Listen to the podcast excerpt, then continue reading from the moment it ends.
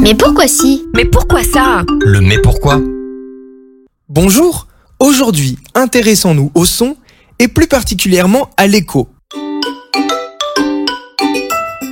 L'écho survient quand on pousse un cri et que l'on entend un petit peu plus tard ce même cri à l'identique, bien que souvent un peu affaibli.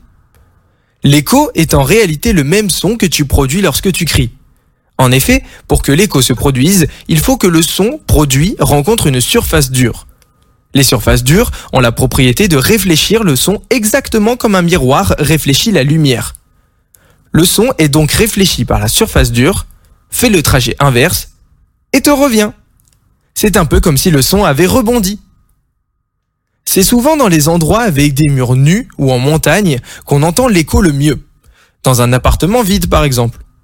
Il suffit d'ailleurs de se mettre devant un mur vertical pour pouvoir entendre l'écho. Il y a un certain temps entre le cri et l'écho. C'est le temps nécessaire au son pour parcourir la distance. Le son parcourt environ 300 mètres par seconde, et si tu entends l'écho de ton cri une seconde après l'avoir poussé, c'est que le son a parcouru 300 mètres environ pour faire l'aller-retour. La surface sur laquelle le son s'est réfléchi se trouve donc à 150 mètres environ. Avec la lumière et un miroir, c'est exactement la même chose. Mais la lumière va tellement vite qu'on n'a pas forcément le temps de s'en apercevoir et elle a déjà fait un aller-retour. Et cela paraît instantané. Pour le son, cela met un peu plus de temps. Et voilà, tu sais désormais pourquoi on peut entendre de l'écho.